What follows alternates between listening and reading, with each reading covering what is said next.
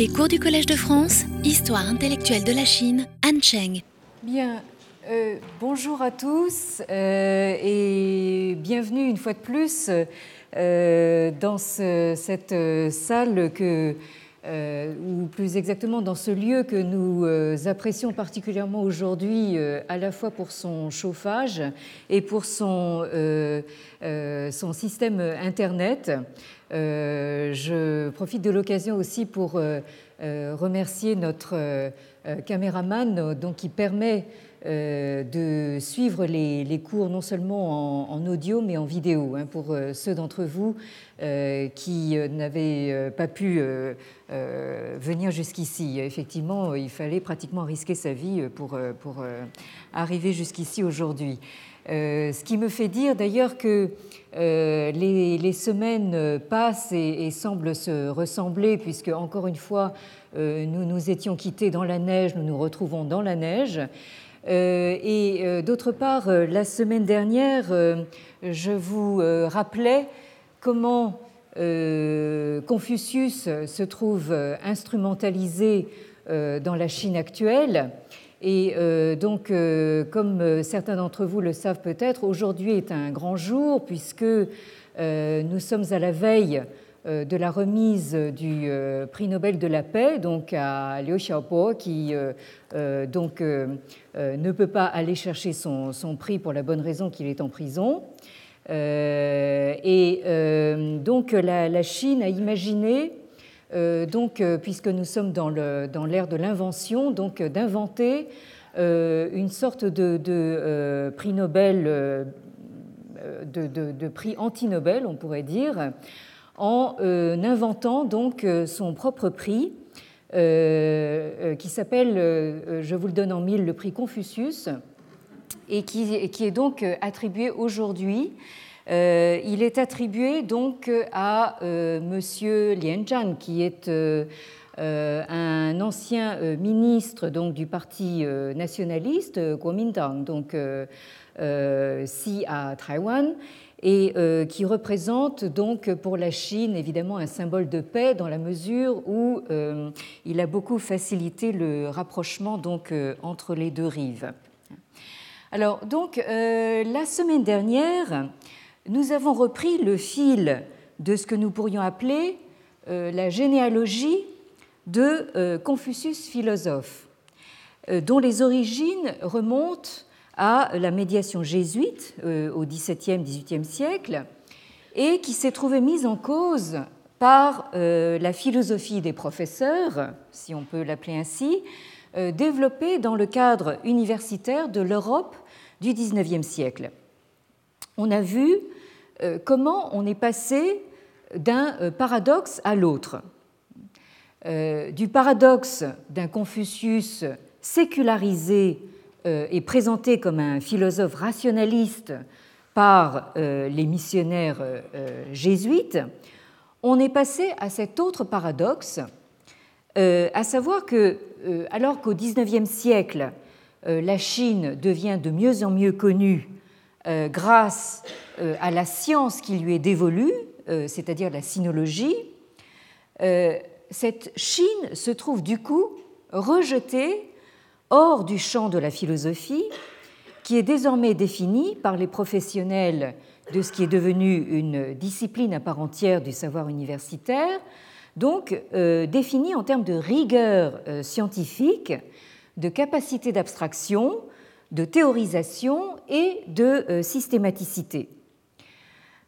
C'est donc de cette définition de la philosophie qu'hérite le magistère philosophique européen du début du XXe siècle et à laquelle sont sommés de répondre les intellectuels chinois euh, modernes qui, eux, comme on va le voir, n'ont plus grand-chose à voir avec les lettrés de la Chine impériale, lesquels euh, étaient formés dès le plus jeune âge à euh, l'étude des classiques confucéens, indispensables pour se présenter au fameux concours mandarino.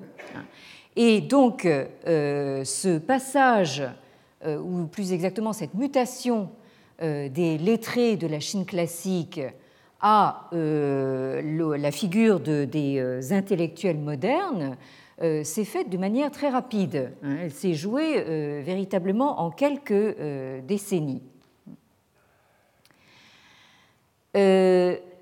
Donc, euh, je rappelais la dernière fois que ces euh, concours mandarinaux ont été abolis euh, en 1905, donc au tout début du XXe siècle, il y a exactement 100 ans, enfin ou presque, pour laisser place à une formation à l'occidental dans un cadre nouveau, à savoir celui des universités, également de type occidental, ce qui provoque une première euh, grande rupture de la tradition euh, classique chinoise euh, au nom de la modernité occidentale.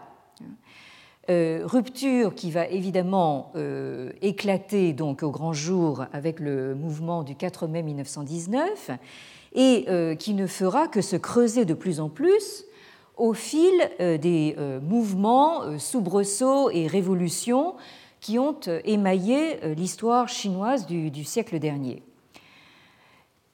C'est donc euh, au début du siècle dernier que la catégorie de philosophie en chinois Zhexue euh, qui a été donc importé en Chine grâce à la médiation japonaise. Donc, euh, euh, ce mot se prononce Tetsugaku en, en, japonais. Donc, cette nouvelle catégorie de philosophie s'implante en Chine avec l'invention d'une nouvelle entité, à savoir donc la philosophie chinoise, dont il s'agit dont il s'agit de définir les caractéristiques et de retracer euh, l'histoire euh, dans des termes euh, qui sont en fait préétablis par la philosophie européenne du XIXe siècle. Alors nous avons vu la semaine dernière comment, dès l'introduction de ces catégories nouvelles en Chine, s'est instauré dans le domaine philosophique un dialogue privilégié et qui va devenir un dialogue permanent entre euh, les élites chinoises et le monde universitaire américain. Alors, euh, je rappelle que les toutes premières histoires de la philosophie euh, chinoise en chinois, qui ont dominé la première moitié du XXe siècle, sont dues à deux euh, grands intellectuels qui euh, se trouvent avoir été tous les deux euh, formés dans leurs études doctorales à l'Université Columbia de, New York par le philosophe pragmatiste américain John Dewey. Alors, il s'agit premièrement de donc, qui est l'auteur de cette euh, histoire de la philosophie chinoise euh, dans ses grandes lignes, hein, puisque c'est euh, le, sens exact de, de, ce titre, Zhongguo Zhexue Shi Gang, qui est paru en 1918, c'est-à-dire donc à la veille du mouvement du 4 mai 1919, dont je rappelais la dernière fois que Rouche a été véritablement une figure de proue. Et euh, donc je, le rappelle aussi, euh, venait d'obtenir son doctorat à Columbia, donc sous la direction de Dewey en 1917, avec une thèse intitulée euh, The Development of the Logical Method in Ancient China, c'est-à-dire donc euh, le développement de la méthode logique dans la Chine ancienne. Alors, d'où l'importance de euh, ce mot euh, logique, hein, de ce, qualificatif de, logique pour Rouche, euh, qui se traduit donc en chinois de manière purement phonétique par le mot luoji que vous avez ici.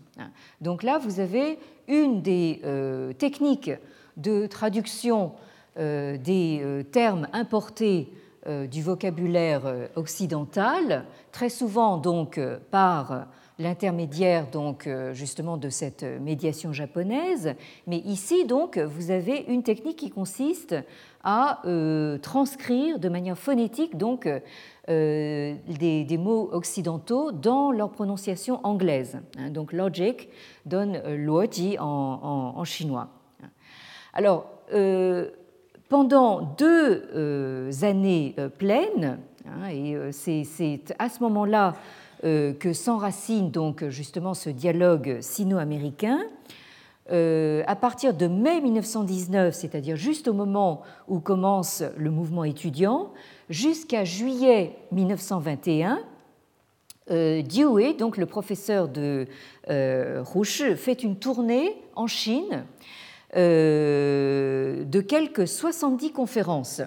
C'est euh, quelqu'un de tout à fait infatigable, donc 70 conférences en, deux ans, euh, avec son ancien étudiant Rouche comme interprète. Et la, chose évidemment croustillante pour nous, c'est de savoir que Dewey s'est même vu décerner à ce titre donc euh, le euh, titre honorifique de second Confucius. Alors, euh, le séjour en Chine de Dewey coïncide avec celui d'un autre grand nom de l'intelligentsia européenne de l'époque, à savoir donc Bertrand Russell, le fameux mathématicien et philosophe britannique qui lui donc euh, séjourne en Chine un peu moins longtemps puisqu'il euh, arrive seulement en octobre 1920 euh, et reste lui aussi jusqu'à juillet 1921, c'est-à-dire qu'il quitte la Chine en même temps que Dewey. Et il est intéressant là aussi de signaler au passage que Russell a livré un témoignage à chaud sur son séjour en Chine dans un livre paru dès 1922, euh, c'est-à-dire dès son euh, retour donc en Europe, qui s'intitule, et ça c'est tout à fait significatif, The Problem of China, hein, c'est-à-dire le problème de la Chine. Hein, à l'époque, la Chine n'est qu'un problème. Alors, le dialogue sino-américain est véritablement incarné par Rouche, puisque euh, il est ensuite nommé ambassadeur euh, de Chine aux États-Unis pendant quatre ans, euh, pendant la guerre sino-japonaise, c'est-à-dire entre 1938 et 1942.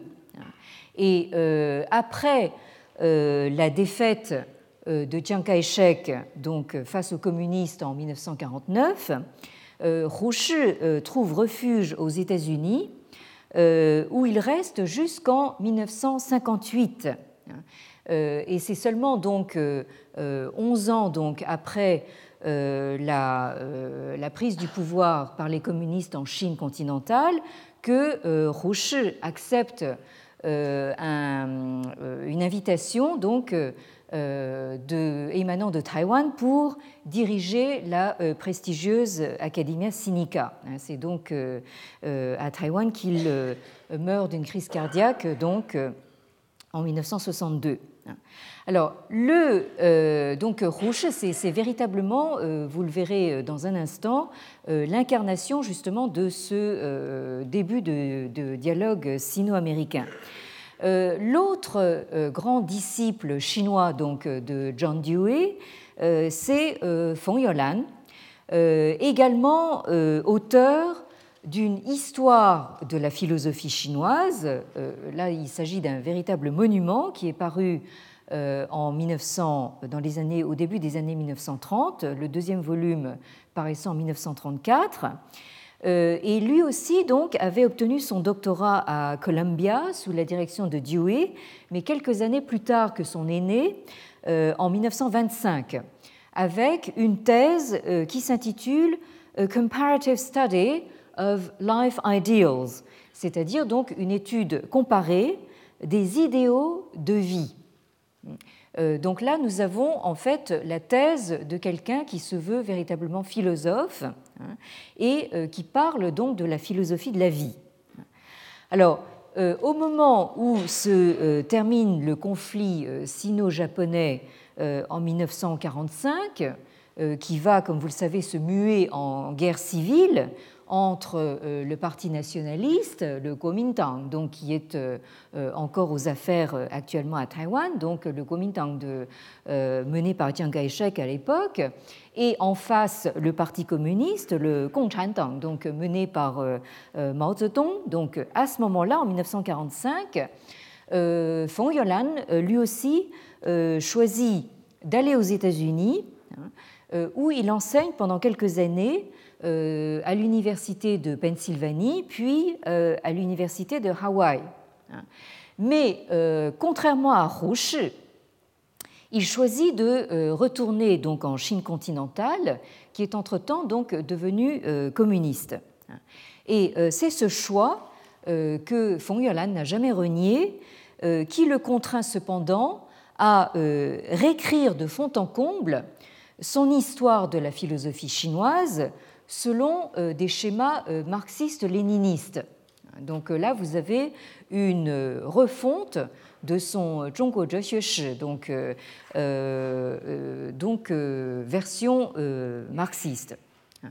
Alors, il me paraissait intéressant de vous montrer quelques photos, hein, pas simplement d'un point de vue anecdotique, mais euh, pour vous euh, montrer un petit peu justement cette hésitation des intellectuels chinois hein, qui se traduit déjà sur le mode vestimentaire. Hein. Vous allez voir que selon les circonstances, ces intellectuels chinois du début du XXe siècle portent tantôt la euh, tunique longue, hein, c'est-à-dire euh, ce qu'on appelle le changpao donc en, chinois, cette tunique longue héritée donc euh, de l'époque manchoue. tantôt, il porte donc le costume trois pièces à, l'occidental. Hein. vous allez voir, c'est tout à fait frappant. Alors, la, photo commence par une évocation de, notre philosophe euh, national, donc euh, Maurice Merleau-Ponty, donc, dont, je vais reparler à l'instant. Donc vous avez cette très belle euh, photo de, Merleau-Ponty. vous avez ensuite donc l'aristocrate britannique, donc Lord euh, Russell, donc, euh, qui, est un véritable aristocrate, donc, qui portait le titre de comte, euh, qui est passé évidemment par les public schools, par Cambridge, etc., hein, donc avec sa, pipe. Et en contraste tout à fait intéressant, donc, le philosophe américain John Dewey, qui, qui, lui, en fait, est tout à fait d'origine roturière, qui, qui, est même d'origine assez, assez simple. Et c'est donc une photo de Dewey donc, au moment où les, euh, nos deux euh, étudiants chinois l'ont connu. Hein, donc Dewey dans sa bibliothèque.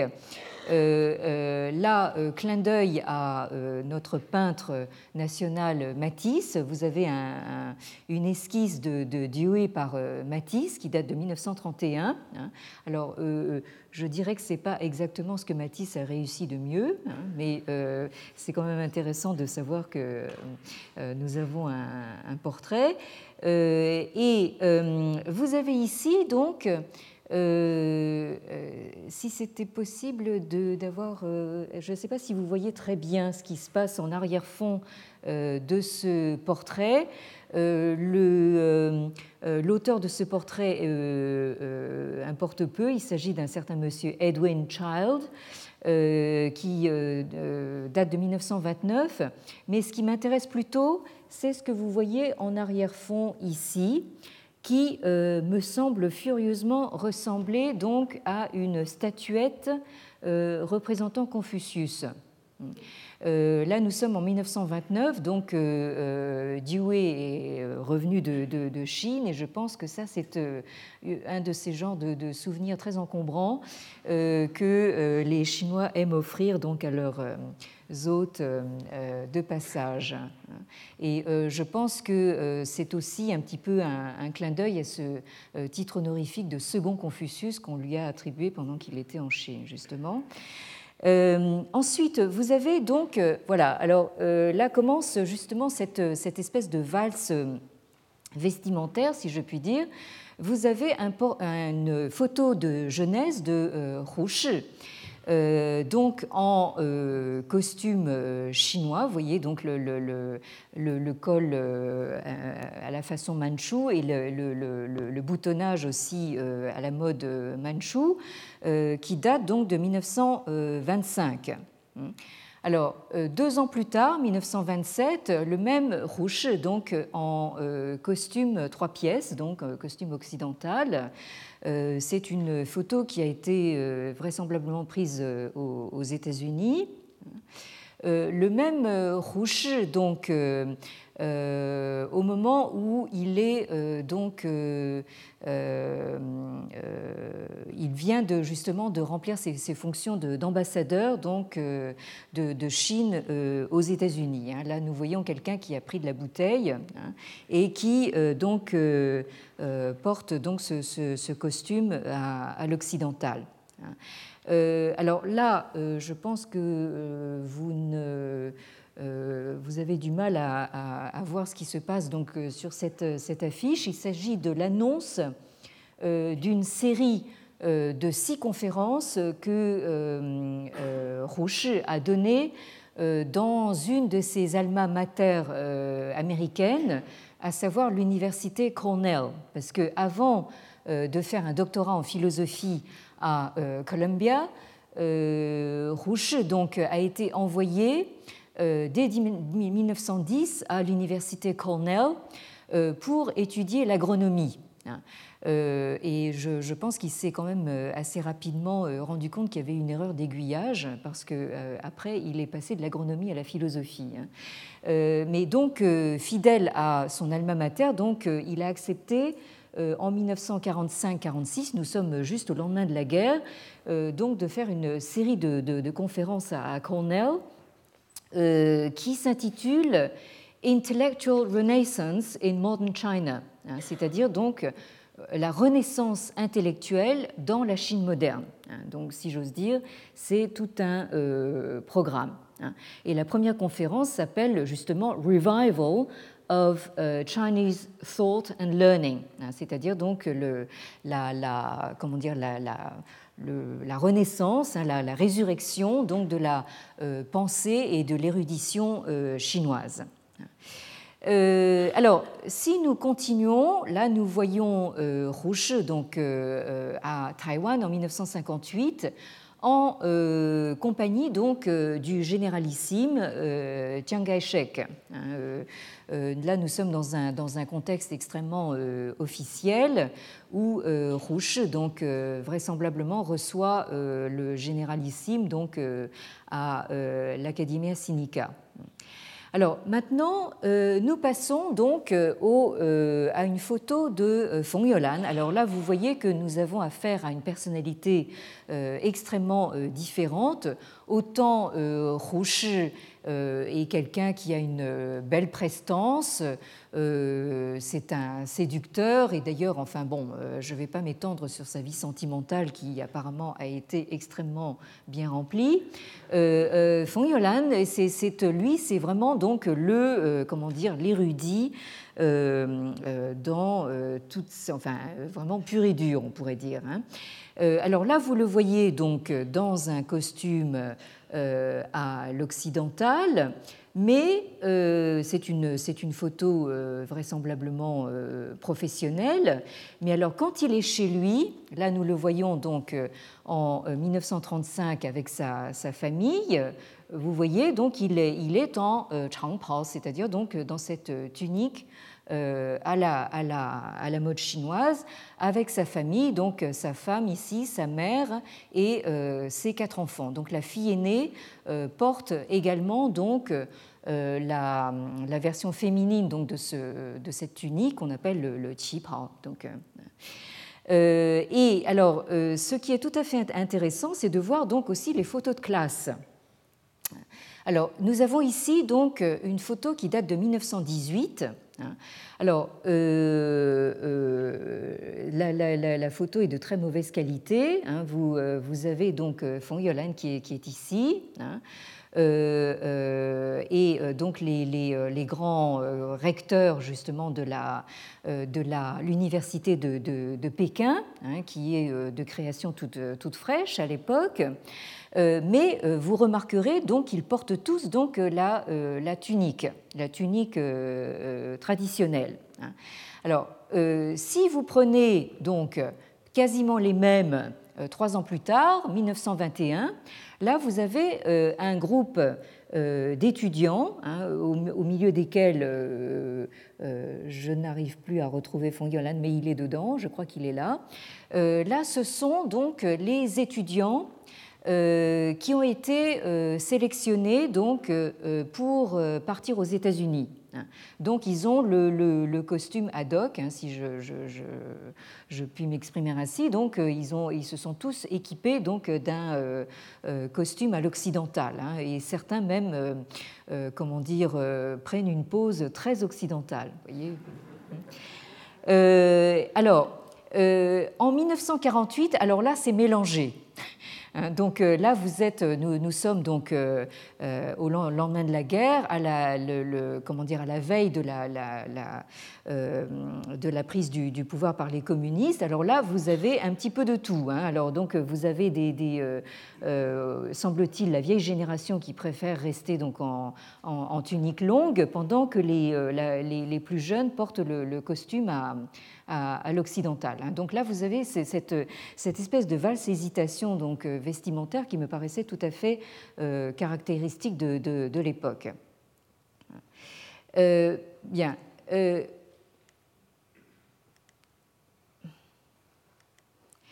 Bien, juste une, dernière photo donc de euh, Fong Yolan, donc à, à l'âge de 90 ans. Hein, cette photo date de 1985. Euh, et alors là, vous voyez que euh, Fong Yolan euh, porte le costume Mao. Hein, donc il, a choisi, contrairement à Rouge, donc, de, de, rester donc en, en, Chine populaire.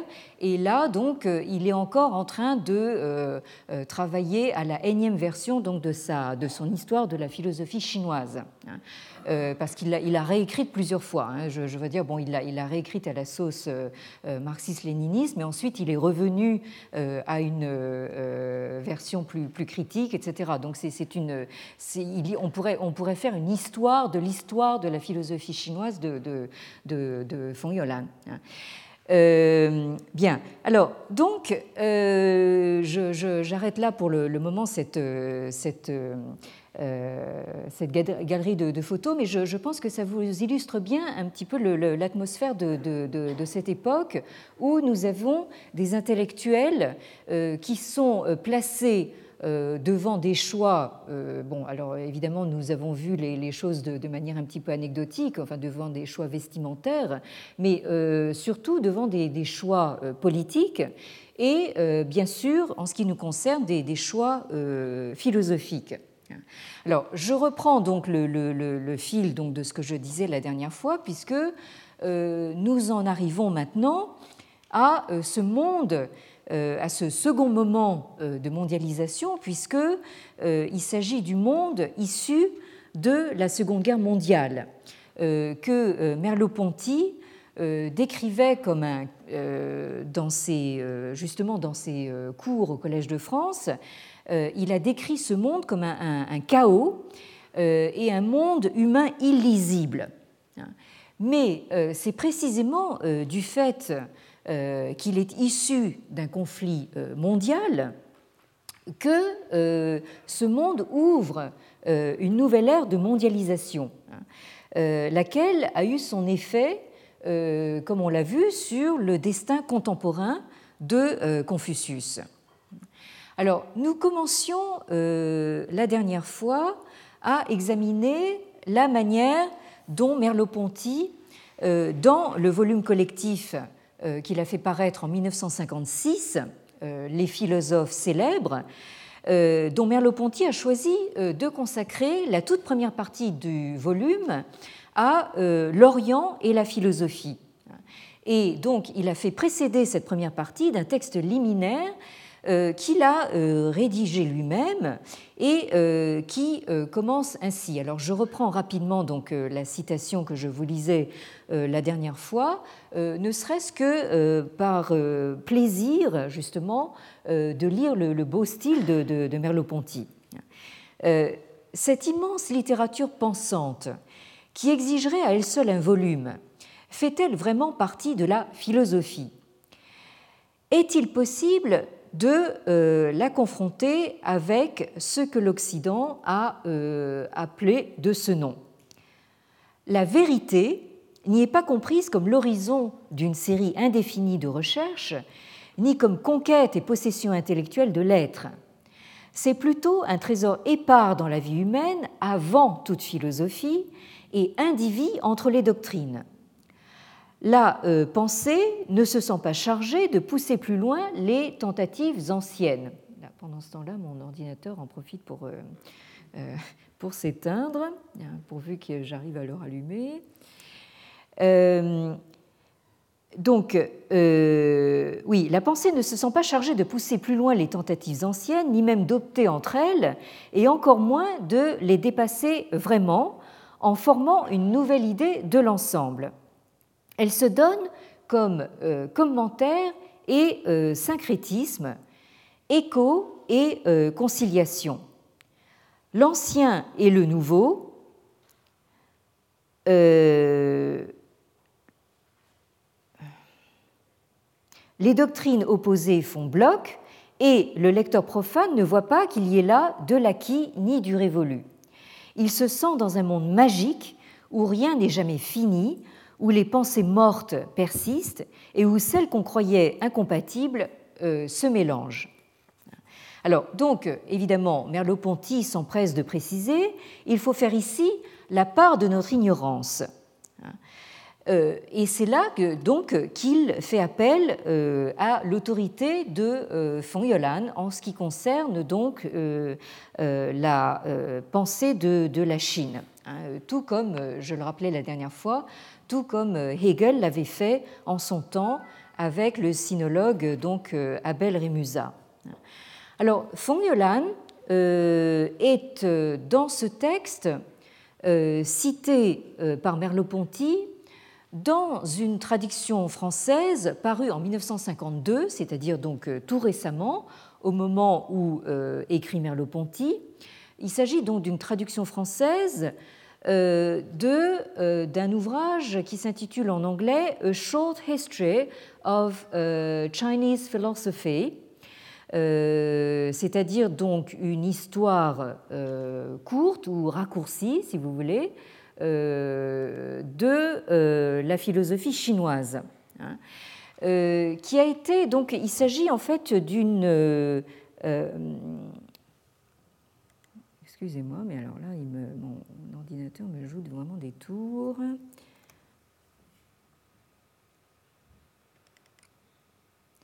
J'ai besoin de ce euh, glossaire. Donc, euh, euh, il s'agit donc de cette version abrégée de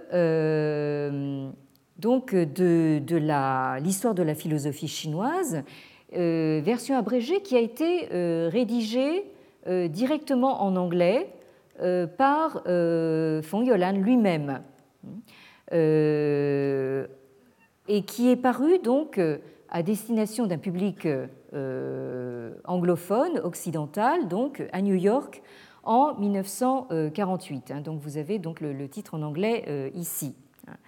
Alors, dès les premières phrases du chapitre introductif de cet abrégé de la philosophie chinoise, euh, ce chapitre introductif est d'ailleurs intitulé euh, The Spirit of Chinese Philosophy, hein, l'esprit de la philosophie chinoise.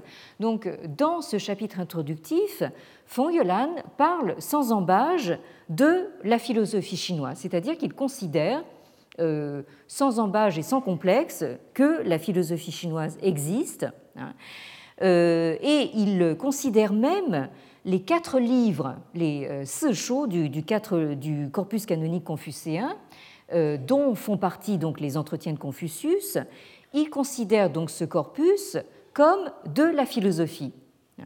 Et euh, Fong Yolan poursuit en disant ceci For my part, what I call philosophy is systematic, reflective thinking on life.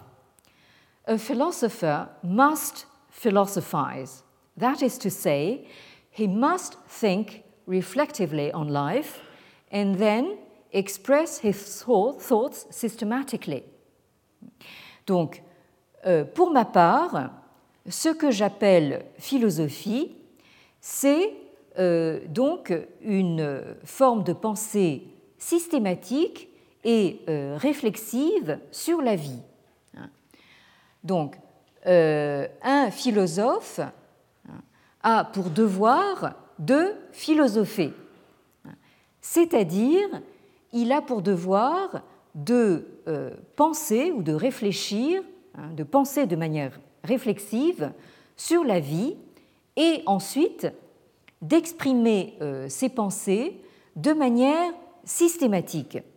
Donc, euh, nous voyons ici que euh, Fong Yolan définit la philosophie comme donc de la pensée systématique et réflexive sur la vie.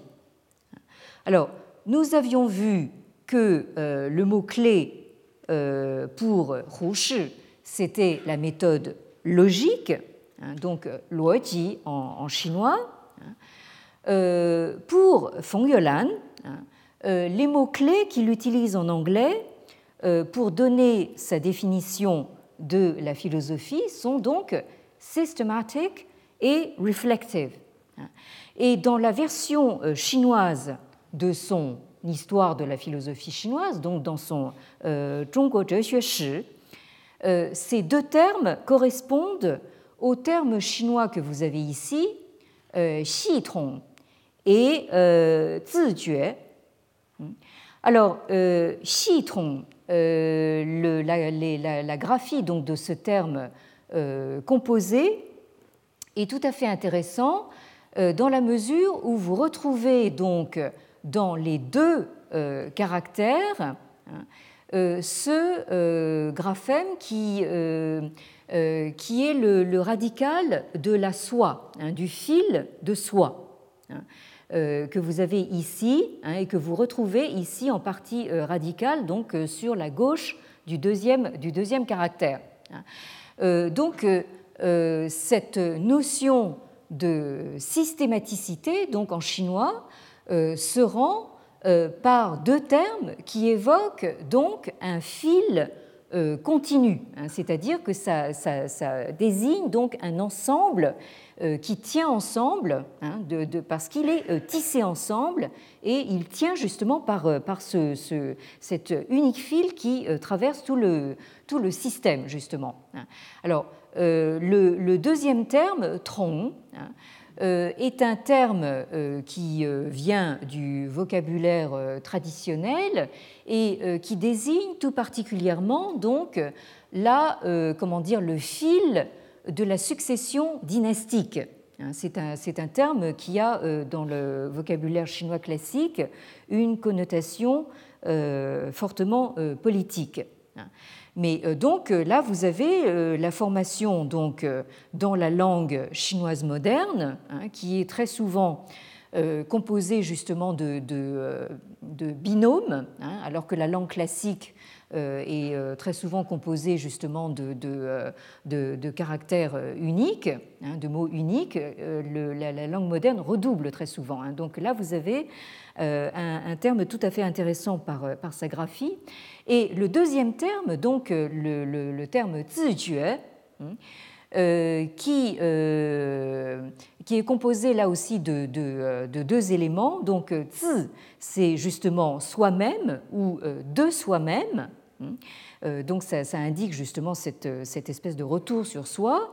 Et Dieu, c'est aussi un, terme qui est emprunté euh, au vocabulaire euh, classique. C'est un terme qui a une très longue histoire, euh, qui signifie à l'origine donc éveillé ou s'éveiller, hein, et qui a été très largement exploité par le philosophe de l'Antiquité, donc Zhuangzi, hein, donc un penseur du, IVe siècle avant l'ère chrétienne, et ensuite euh, qui a été euh, repris, euh, on peut s'en douter, justement, dans toute l'histoire du bouddhisme, hein, puisque le, le ça désigne donc l'éveil au sens l'éveil ou l'illumination donc au sens bouddhique. Hein. Donc vous avez dans ce terme tue donc l'évocation justement de certains états de conscience. Hein. Donc, euh, zijue, c'est donc cette conscience de soi ou donc cette euh, réflexivité hein, euh, sur laquelle donc Feng Yolan insiste tellement pour définir la philosophie. Donc, en conséquence, dans son effort de définir une tradition philosophique chinoise, Feng Yolan ne retient que ce qui, à ses yeux, peut aller dans le sens de la réflexivité et de la systématicité. Donc, il euh, pratique une sorte de pêche, si j'ose m'exprimer ainsi, donc euh, de pêche sélective. Hein. et euh, c'est au nom justement de ces deux critères qu'il rejette hors du champ de la philosophie chinoise certains pans de la tradition intellectuelle chinoise. Hein. Par exemple, il euh, considère que la pensée euh, de l'époque Han, c'est-à-dire donc du début de l'ère impériale, hein, la dynastie Han, donc, euh, qui a correspondu grosso modo, si vous voulez, à l'histoire de la Rome antique, hein, du deuxième siècle avant Jésus-Christ jusqu'au deuxième siècle de l'ère chrétienne. Donc, hein, cette époque Han, selon Fong Yolan, n'est pas assez systématique. Et euh, de même, il euh, considère que la dernière époque de la tradition chinoise, c'est-à-dire donc l'époque manchoue, hein, la, dynastie euh, Qing, donc qui a duré du XVIIe siècle jusqu'au début du XXe siècle, il considère que cette époque de pensée n'est pas assez réflexive. Alors, c'est justement de cette introduction et plus euh, précisément d'une section qui concerne euh, la façon dont les philosophes chinois s'exprimaient, que Merleau-Ponty choisit donc d'extraire quelques citations de Fong Yolan. Alors Merleau-Ponty donc cite Fong Yolan qui dit ceci Dans certains écrits philosophiques, tels que ceux de Mencius, hein, en chinois donc Mengzi, là aussi un penseur du IVe siècle avant l'ère chrétienne, ou de Xunzi, donc euh, un, de ses successeurs au IIIe siècle avant l'ère chrétienne. Donc, dans euh, certains écrits philosophiques, tels que ceux-là de, de, Mengzi ou de Xunzi, on trouve un raisonnement et des arguments euh, systématiques. Donc là, on retrouve ce, mot magique hein, de systématique. Mais comparés aux écrits philosophiques de l'Occident, ils ne sont pas encore assez articulés. Hein, ça, c'est Fong Yolan qui parle. Hein. C'est un fait que les philosophes chinois avaient l'habitude de s'exprimer sous forme d'aphorismes, d'apophthegmes ou euh, d'allusions et d'apologues. Alors ça, euh, notons au passage, hein, ça c'est moi qui parle, c'est euh, éminemment le cas des entretiens de Confucius. Donc là, il y a euh, véritablement un problème. Hein. Alors, Fong Yolan poursuit en disant Les paroles et les écrits des philosophes chinois sont si inarticulés que leur puissance de suggestion est sans limite. Alors donc là, vous voyez que Fong Yolan euh, se croit obligé de prendre un ton euh, très apologétique pour rendre compte euh, de la concision, du manque de suite et d'articulation dans les idées qui caractérisent selon lui les textes chinois qu'il a désignés lui-même comme philosophiques. Hein, puisque, comparés aux écrits de la philosophie occidentale, ils sont toujours trop allusifs, trop aphoristiques, trop métaphorique, bref, pas assez systématique. Alors, euh, comme je viens de le dire, les, entretiens avec justement leur forme extrêmement fragmentaire, posent particulièrement problème à cet égard. Hein. Et nous allons justement avoir à revenir sur le problème que soulève cette exigence de cohérence et de systématicité imposée par les intellectuels chinois modernes à un texte ancien dont euh, la facture même euh, semble totalement aléatoire. Hein, ça, c'est euh, un des problèmes fondamentaux justement de la lecture contemporaine des, entretiens. Alors, je finis pour l'instant sur ce, comment dire, cet échange, enfin, disons indirect, entre Fong-Yolan et Merleau-Ponty. Hein. Alors, donc, après avoir fini de euh, citer euh, Fong Yolan comme euh, autorité hein, sur la philosophie chinoise, Merleau-Ponty enchaîne donc en faisant mine de faire écho à cet embarras hein, exprimé par Fong Yolan. Merleau-Ponty dit ceci on a le sentiment que les philosophes chinois n'entendent pas, comme ceux d'Occident, l'idée même de comprendre ou de connaître qu'il ne se propose pas la genèse intellectuelle de l'objet, qu'il ne cherche pas à le saisir, c'est lui qui souligne, hein, mais seulement à l'évoquer dans sa perfection primordiale. Et c'est pourquoi il suggère, c'est pourquoi on ne peut distinguer chez eux le commentaire et ce qui est commenté, l'enveloppant et l'enveloppé, le signifiant et le signifié. C'est pourquoi chez eux, c'est-à-dire chez les philosophes chinois, le concept est tout autant allusion à l'aphorisme que l'aphorisme allusion au concept. La Chine et l'Inde ne sont pas en pleine possession de ce qu'elles disent. Il leur manque, pour avoir des philosophies, de, chercher à se saisir, là aussi c'est lui qui souligne, de se saisir elle-même et tout le reste. Alors, Merleau-Ponty, là aussi, s'empresse de préciser, donc, ces remarques, aujourd'hui banales, ne tranchent pourtant pas la question. Elles nous viennent de Hegel. Hegel et ceux qui le suivent ne reconnaissent à la pensée orientale de dignité philosophique qu'en la traitant comme une lointaine approximation du concept. Notre idée du savoir est si exigeante qu'elle met tout autre type de pensée dans l'alternative de se soumettre comme première esquisse du concept ou de se disqualifier comme irrationnel. Donc là, euh, Merleau-Ponty, hein, euh, qui est quelqu'un de très fin, a bien compris justement que euh, Fong-Yolan hein, euh, comment dire, est euh, piégé en, quelque sorte par une vision hegelienne de la philosophie. Hein.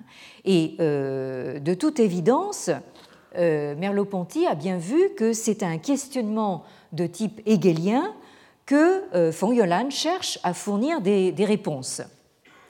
Alors, Merleau-Ponty pose la question comment, dans cette ontologie et euh, dans ce temps inarticulé, découvrir un profil, un devenir, une histoire, hein, ça c'est la question de Merleau-Ponty, et indirectement, euh, Fong Yolan a tenté de répondre, comme bien d'autres intellectuels chinois après lui, euh, il a tenté de faire admettre, en même temps que l'existence d'une philosophie chinoise, celle d'une histoire de cette euh, philosophie.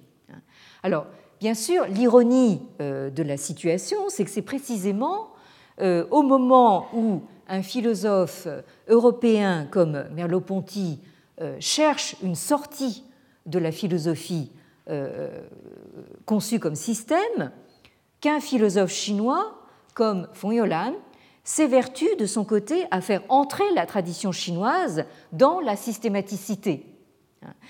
Alors, euh, il suffit justement de euh, voir les considérations de euh, Merleau-Ponty dans son avant-propos général à ce volume collectif paru en 1956 dont je parlais tout à l'heure, donc les philosophes célèbres. Alors, Merleau-Ponty dit ceci donc dans l'avant-propos général. On n'entre pas au panthéon des philosophes pour s'être appliqué à n'avoir que des pensées éternelles. Et l'accent de vérité ne vibre jamais si longtemps que quand l'auteur interpelle sa vie. Donc là, nous avons un écho justement de euh, euh, cet euh, intérêt des philosophes chinois pour la philosophie de la vie. Merleau-Ponty continue ainsi les philosophies du passé ne survivent pas dans leur esprit seulement comme moment d'un système final. Leur accès à l'intemporel n'est pas l'entrée au musée. Elles durent avec leur vérité et leur folie comme entreprise totale où elles ne durent pas du tout. Hegel lui-même, cette tête qui a voulu contenir l'être, vit aujourd'hui et nous donne à penser non seulement par ses profondeurs, mais aussi par ses manies et ses tics. L'éthique de Hegel, euh, c'est assez euh, amusant à imaginer. Euh, je continue sur Merleau-Ponty. Il n'y a pas une philosophie qui contienne toutes les philosophies. La philosophie tout entière est, à certains moments, en chacune. Pour reprendre le mot fameux, son centre est partout et sa circonférence nulle part. Alors, donc ce texte, le texte de cet avant-propos, euh, ainsi d'ailleurs que euh, les textes liminaires que Merleau-Ponty a euh, rédigés à toutes les parties des philosophes célèbres, hein, dont justement ce texte sur l'Orient et la philosophie, ont été regroupés précisément sous le titre Partout et nulle part, euh, dans euh, un recueil intitulé euh, Éloge de la philosophie et autres essais, hein, que vous trouverez commodément dans ce livre de poche édité chez Gallimard. Hein. Alors, c'est aussi dans ce recueil que se trouve le texte de la leçon inaugurale de Merleau-Ponty au Collège de France en 1952, hein, avec donc cette fameuse phrase euh, qui nous est resté comme une sorte de devise, hein, et je ne résiste pas évidemment à l'envie de, vous la redire, ce que le Collège de France, depuis sa fondation, est chargé de donner à ses auditeurs, que vous êtes, euh, ce ne sont pas des vérités acquises, c'est l'idée d'une recherche libre. Alors, pour revenir euh, un dernier instant sur euh, euh, dans le dernier chapitre de cet abrégé en anglais donc de son histoire de la philosophie chinoise, donc A Short History of Chinese Philosophy, euh, euh, donc dans ce chapitre de conclusion qui est intitulé Chinese Philosophy in the Modern World, c'est-à-dire la philosophie chinoise dans le monde moderne. Feng Yolan explicite la perspective dans laquelle il a entrepris son histoire de la euh, philosophie chinoise.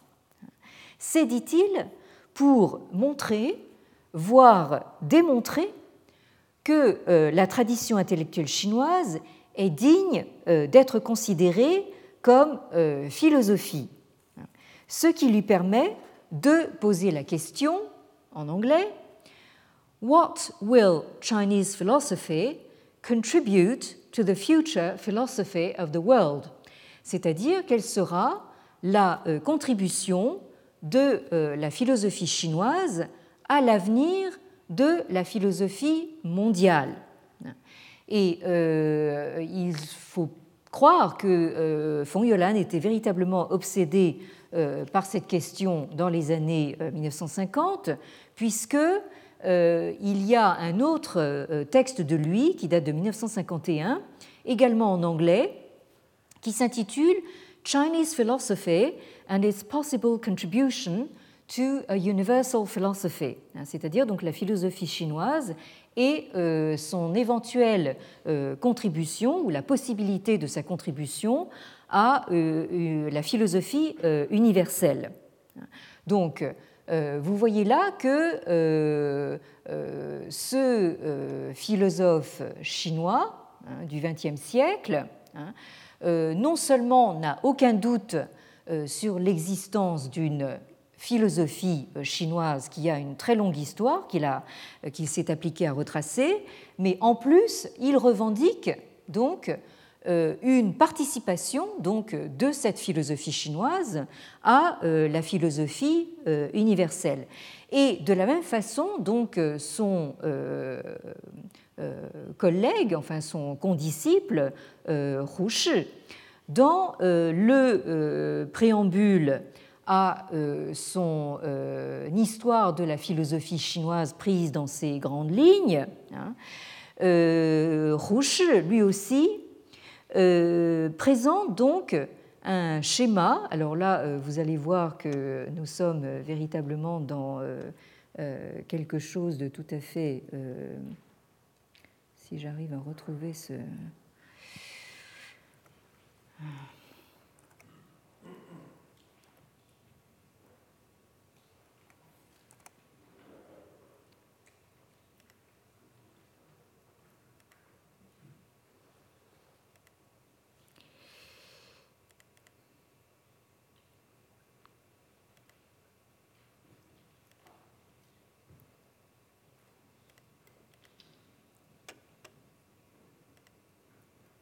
Quelques ennuis. Voilà, ici. Euh, voilà. Donc, euh, je voulais juste vous montrer donc ce, euh, ce schéma. Alors, évidemment, tout, est en chinois, hein. mais vous pouvez percevoir même de loin, comment dire, la, comment dire, le binarisme hein, et la, symétrie donc du, du, schéma en question. Hein. Alors, vous avez donc en titre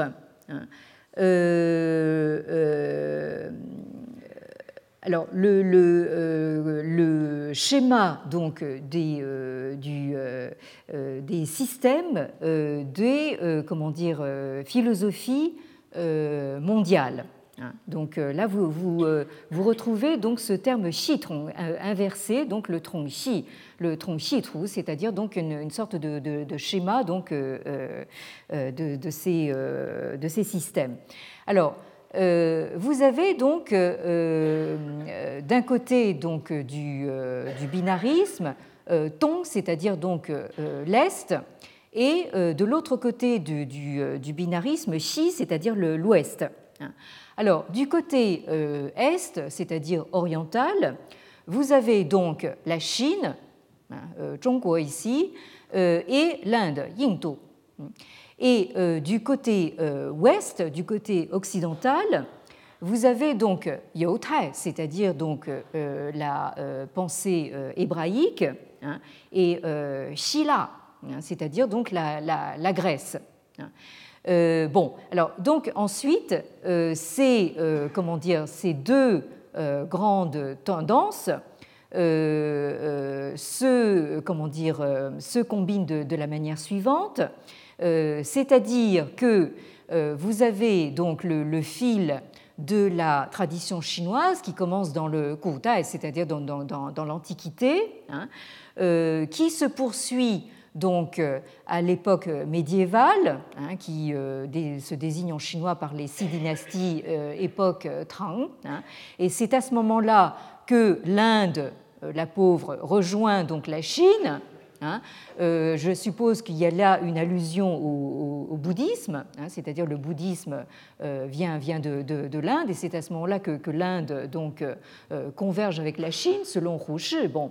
et ensuite, donc le, fil chinois continue jusqu'à Qingshi, c'est-à-dire jusqu'à la modernité, en passant par les dynasties Song Yuan, c'est-à-dire mongole, Ming, et Qing, c'est-à-dire la dynastie Manchu. Bon.